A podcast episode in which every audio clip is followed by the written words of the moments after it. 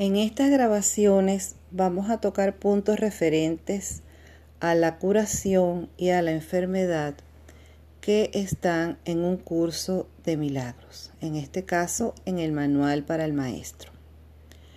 ¿Cómo se logra la curación?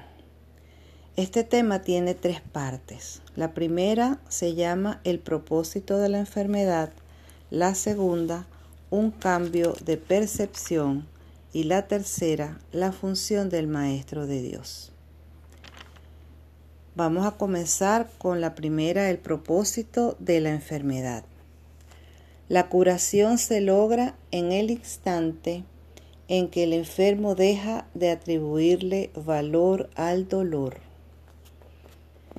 ¿Quién elegiría sufrir a menos que pensase que con ello podría ganar algo y algo que tiene valor para él?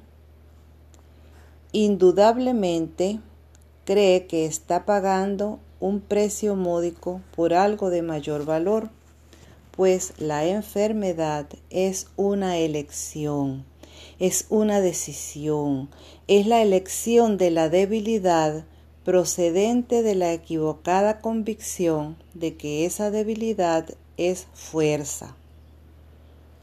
Cuando esto ocurre, se ve a la verdadera fuerza como una amenaza y a la salud como algo peligroso. La enfermedad es un método concebido en la locura para sentar al Hijo de Dios en el trono de su Padre. A Dios se le ve como algo externo, poderoso y feroz ansioso por quedarse con todo el poder para sí mismo. Solo con su muerte puede su hijo conquistarle. ¿Y qué representa la curación dentro de esta loca convicción? Simboliza la derrota del Hijo de Dios y el triunfo de su Padre sobre él representa el desafío supremo en forma directa que el Hijo se ve forzado a aceptar. Representa todo lo que Él se ocultaría a sí mismo para proteger su vida. Si se cura, Él es responsable de sus pensamientos. Y si es responsable de sus pensamientos, será destruido a fin de demostrarle cuán débil y miserable era. Mas si él mismo elige la muerte, su debilidad se convierte en su fuerza. Ahora se ha impuesto a sí mismo lo que Dios le habría impuesto y de esta forma ha usurpado completamente el trono de su Creador.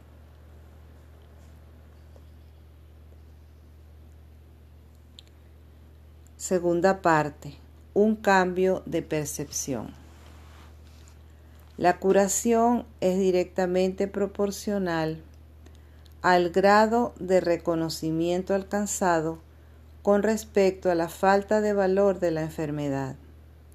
Solo con decir, con esto no gano nada.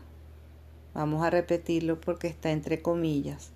Con esto no gano nada con decir eso, uno se curaría.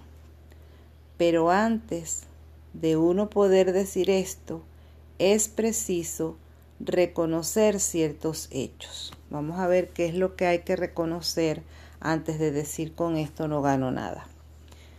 En primer lugar, vamos a reconocer que resulta obvio que las decisiones son algo propio de la mente y no del cuerpo.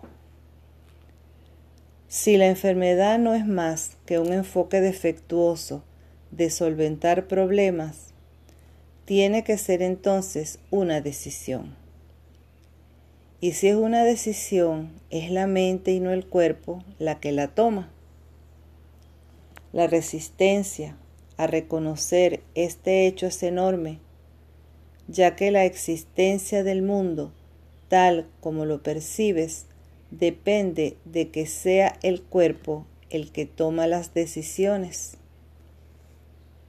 Términos tales como instintos, entre comillas instintos, reflejos, entre comillas reflejos, y otros similares, representan intentos de dotar al cuerpo con motivadores no mentales. En realidad, tales términos no hacen más que anunciar o describir el problema, pero no lo resuelven. Vamos a ver entonces qué es la enfermedad.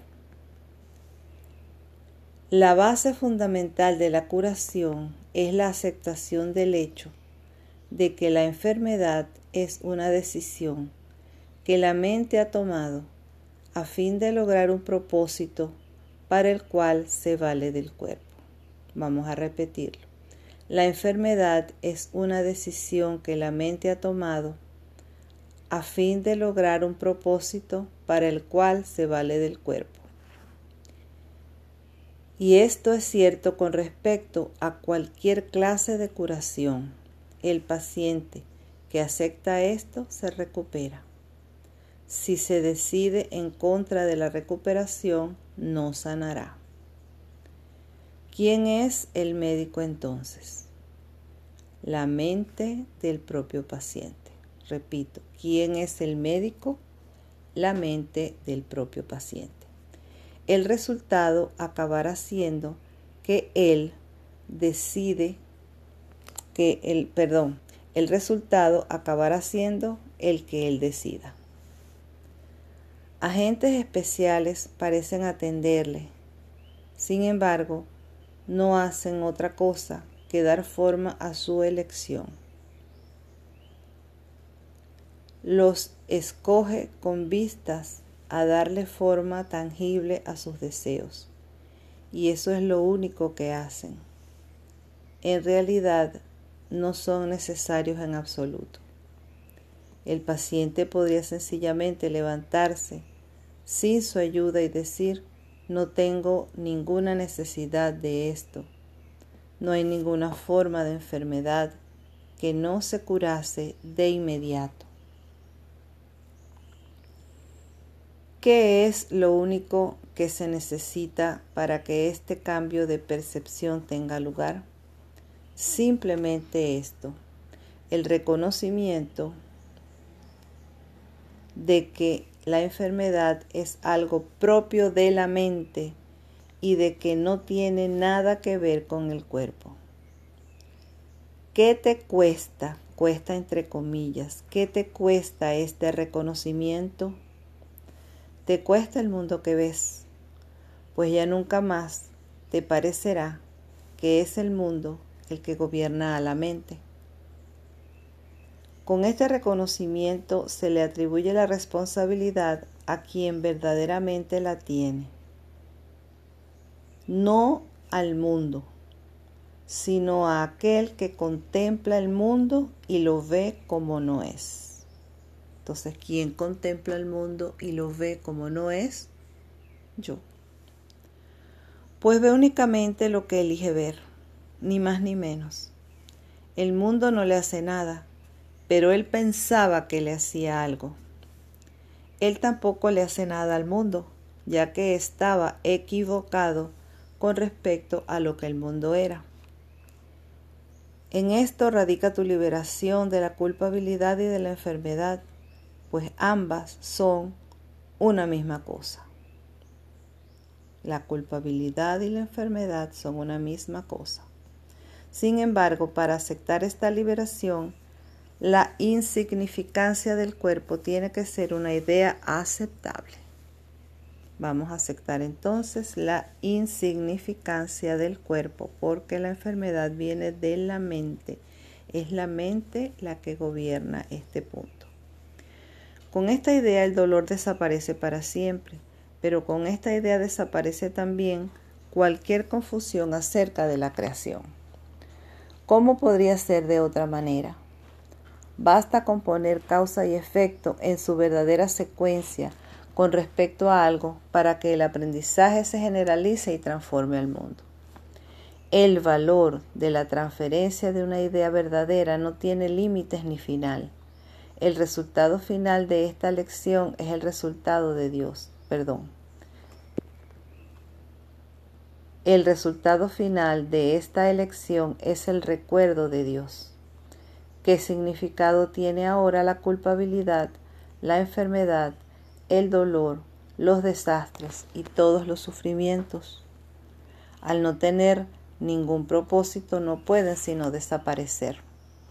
Y con ellos desaparecen también todos los efectos que parecían tener. Causa y efecto no son sino una réplica de la creación, vistos en su verdadera perspectiva, sin distorsiones y sin miedo, reestablecen el cielo. Esto es la lectura de cómo se logra la curación del manual para el maestro de un curso de milagros hecha por Cintia de Santis.